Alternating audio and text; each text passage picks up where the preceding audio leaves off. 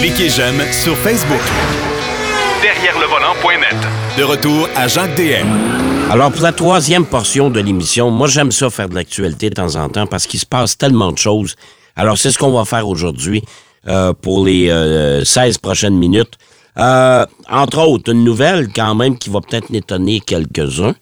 Euh, on sait que Nissan a mis fin, euh, la Maxima s'est terminée. La, grande berline, que je trouve d'ailleurs magnifique.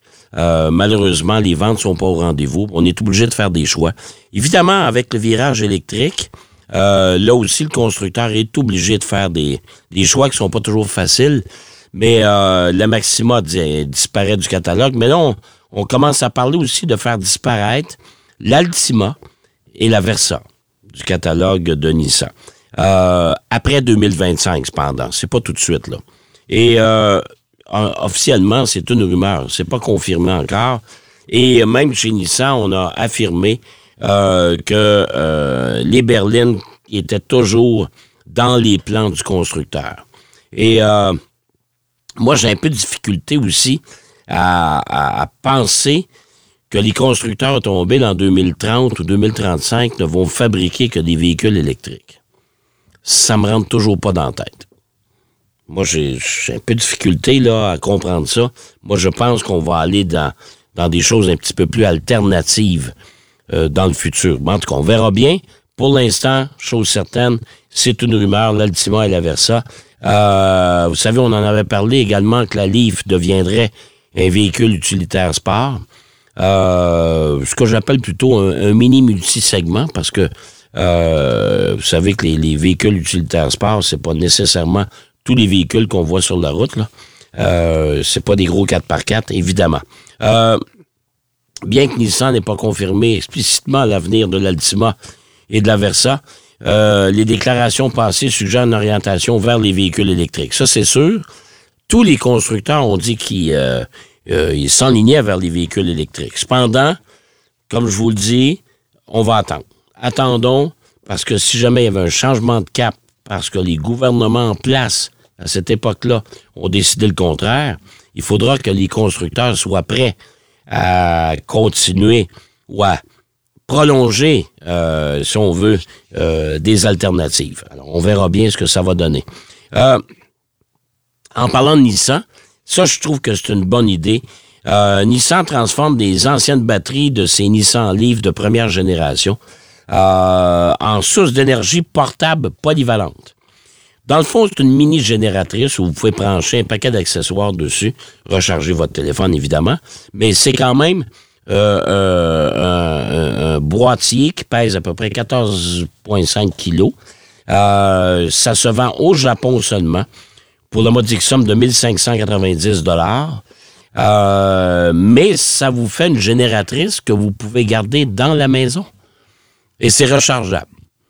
Alors ça, c'est la bonne nouvelle. Ça, je trouve ça, euh, je trouve que c'est une belle façon de recycler ces batteries. Maintenant, est-ce que c'est disponible chez nous? Pas encore. Ou peut-être jamais. on ne sait pas, là. Mais chose certaine, c'est pas disponible encore chez nous. Mais ça se fait là-bas.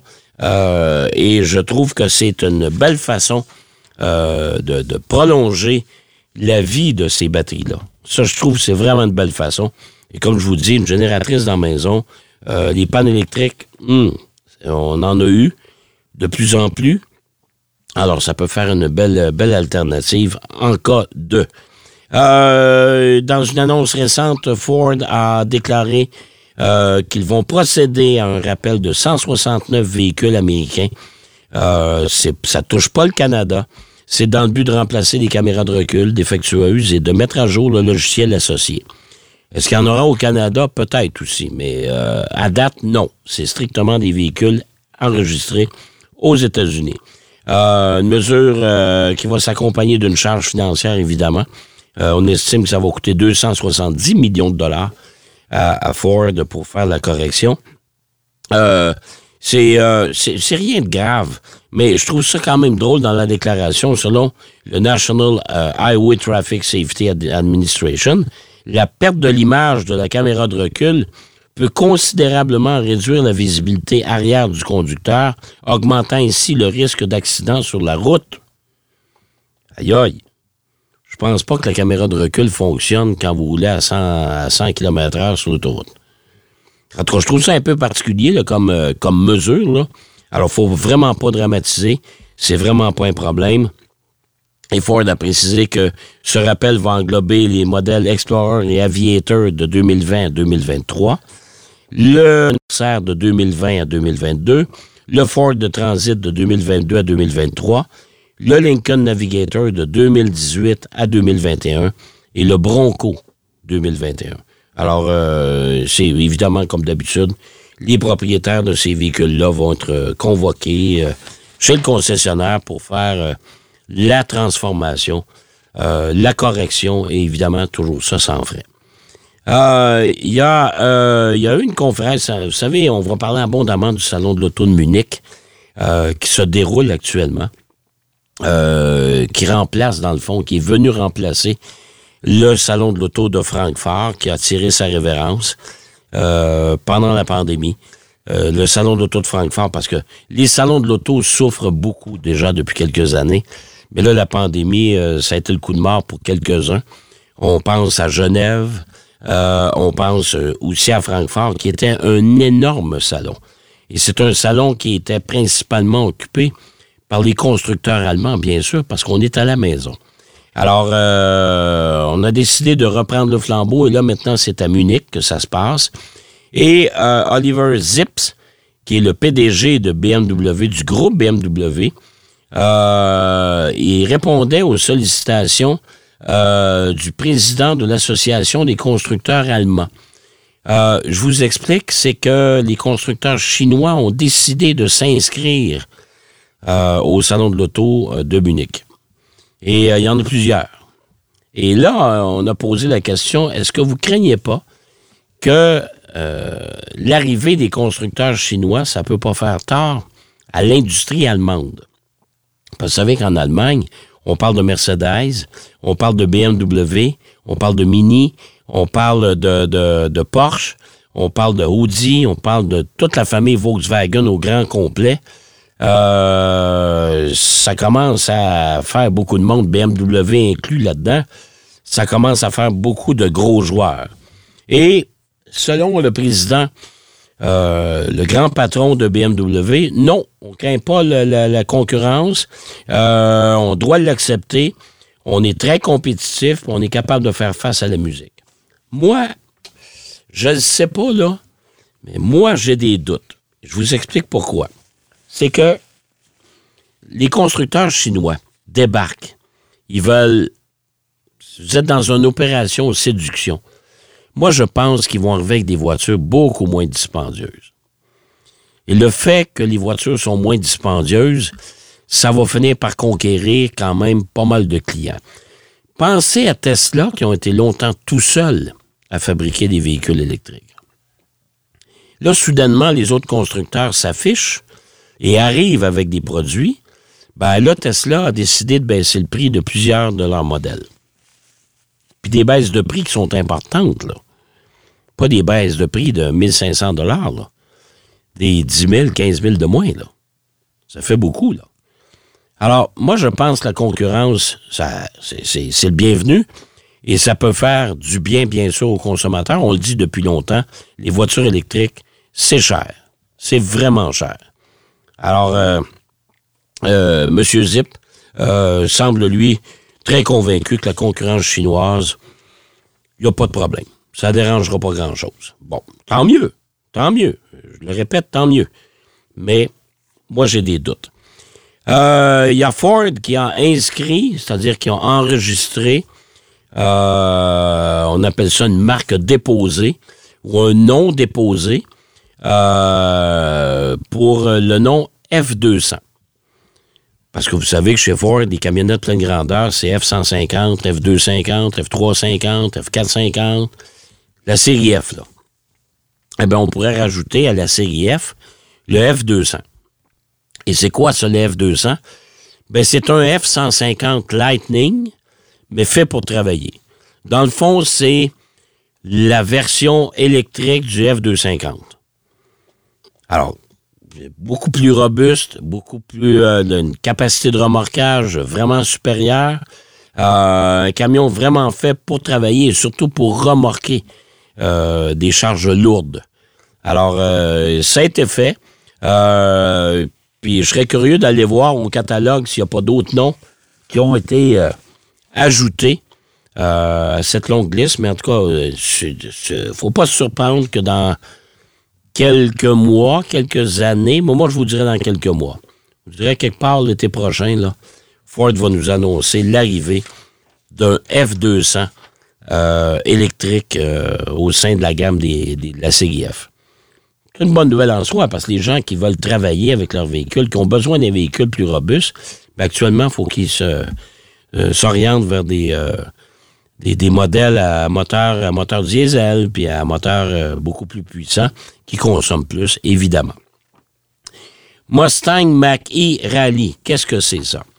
Mustang Rally Mach-E, c'est une Mach-E d'une puissance de 480 chevaux qui est à peu près sur la même plateforme que la GT avec une autonomie de 402 km.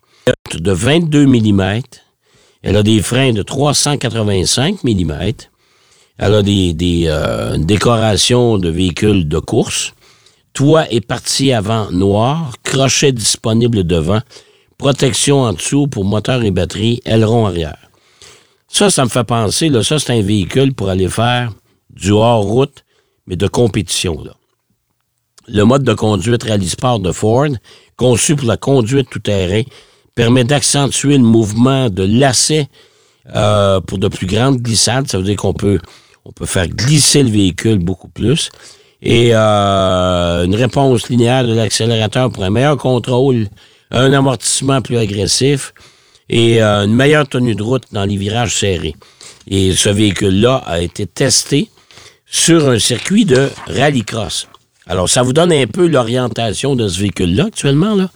Euh, ils sont le présenter. Est-ce que, est-ce que ce véhicule-là va être en vente sur le marché? Je sais pas. On verra. Moi, je pense que Ford est en mode de séduction. Les maquis euh, ont été eux aussi longtemps tout seuls. C'est une belle alternative au Tesla.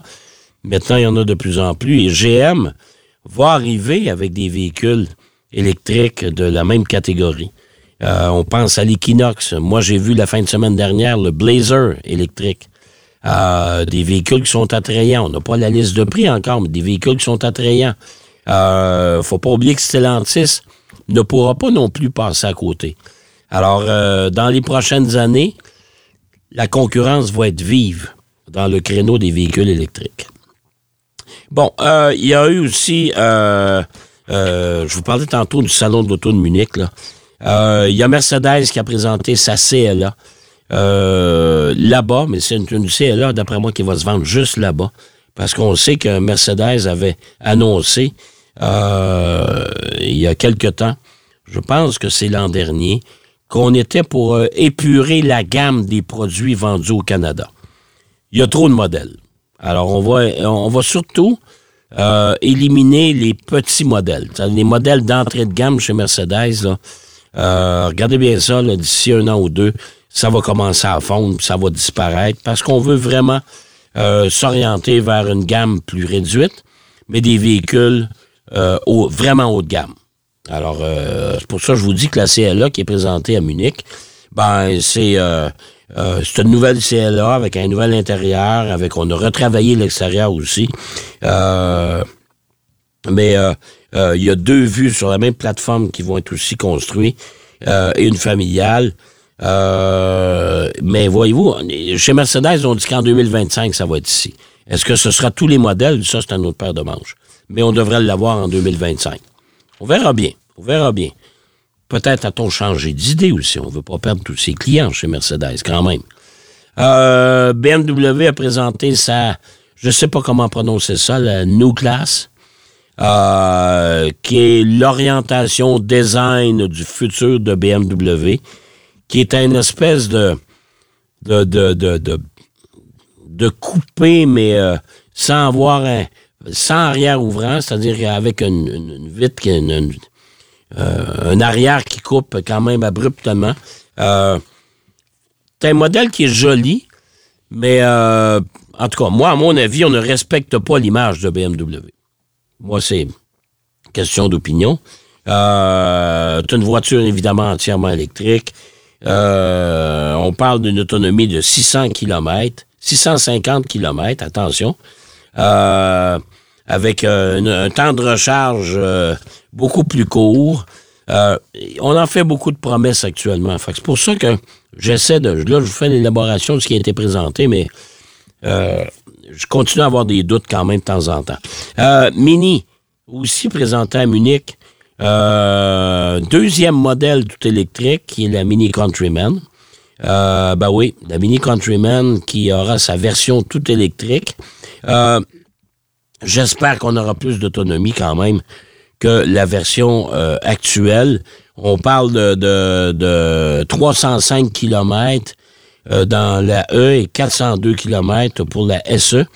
Euh, maintenant, ça, ce sont des normes européennes qu'on annonce. hein. Alors, les normes européennes et les normes nord-américaines ne sont pas les mêmes.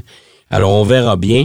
Euh, le problème de la mini électrique actuellement, c'est l'autonomie. C'est un peu comme la Mazda euh, MX-30. là, c'est, c'est, t'as, t'as- t'as pas d'autonomie. Tu as une autonomie de quand les voitures électriques ont débuté. Alors, c'est ça ça tient pas la route pour l'instant et ça décourage beaucoup de monde. Et finalement, Volkswagen, euh, qui a annoncé GTI euh, l'an prochain, euh, ben, c'est terminé les, euh, boîtes, les, les boîtes manuelles. On va euh, garder la boîte automatique seulement. Euh, ça devrait, on va conserver la même puissance, etc. Mais terminer la boîte manuelle pour euh, la Volkswagen, la Golf GTI. Je trouve ça un peu, trouve ça un peu dommage. En même temps, euh, je sais que les constructeurs abandonnent tout doucement les boîtes manuelles pour la simple et bonne raison que ça se vend pas. Alors, je comprends. Moi, j'ai des amis qui sont des... des, des, des, des- des- euh, ils adorent la boîte manuelle. Mais j'ai dit, écoutez, euh, on est peut-être euh, vraiment une, grande minorité qui aime les boîtes manuelles parce que ça, ne se vend pas. Avec les nouvelles boîtes automatiques, particulièrement avec les boîtes de double embrayage, c'est beaucoup plus agréable et c'est aussi performant qu'une boîte manuelle. Bon, ben j'espère que vous avez aimé euh, l'émission. Moi, je vais aller reposer ma voix parce que je suis en train de la perdre tout doucement. Et je vous donne rendez-vous la semaine prochaine, même heure, même poste, à derrière le volant, à votre station préférée. D'ici là, surtout, soyez prudents et bonne route. Derrière le volant.